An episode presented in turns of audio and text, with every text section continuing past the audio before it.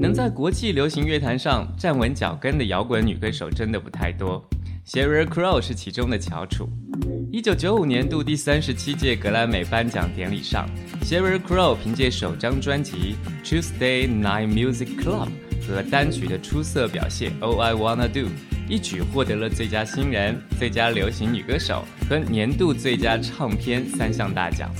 他曾经包揽了奥斯卡获奖影片。朱莉·罗伯茨所主演的《永不妥协》的全部电影原声，也义无反顾地嫁给了七次环法自行车赛的冠军兰斯·阿姆斯特朗。